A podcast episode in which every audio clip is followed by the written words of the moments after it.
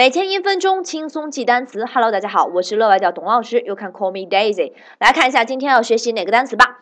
今天的单词啊，非常的简单，因为昨天我们学了四月份，对不对？那今天呢，Of course，我们要学五月份。那五月份这个单词呢，其实只有三个字母，就是 M A Y，M A Y，它的发音就是 May。OK，单音节单词。So now let's read together。我们先来念一下这个单词，May。May, May, OK，所以这个单词呢，M 发嗯嗯，这个应该没有什么问题。最后两个字母 A Y 是一个字母组合发。a，所以我们怎么拼呢？May May，对不对？五月份非常简单啊，单一节单词。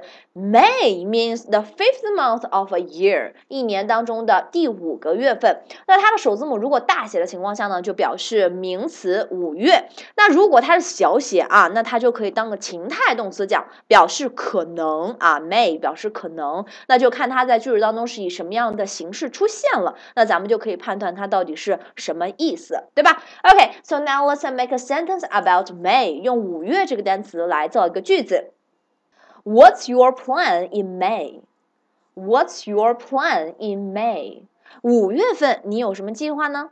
五月份你有什么计划呢？对吧？五一如果放假的话，你有没有什么计划到哪里玩啊？What's your plan in May? OK，今天的单词五月份 M A Y May，你学会了吗？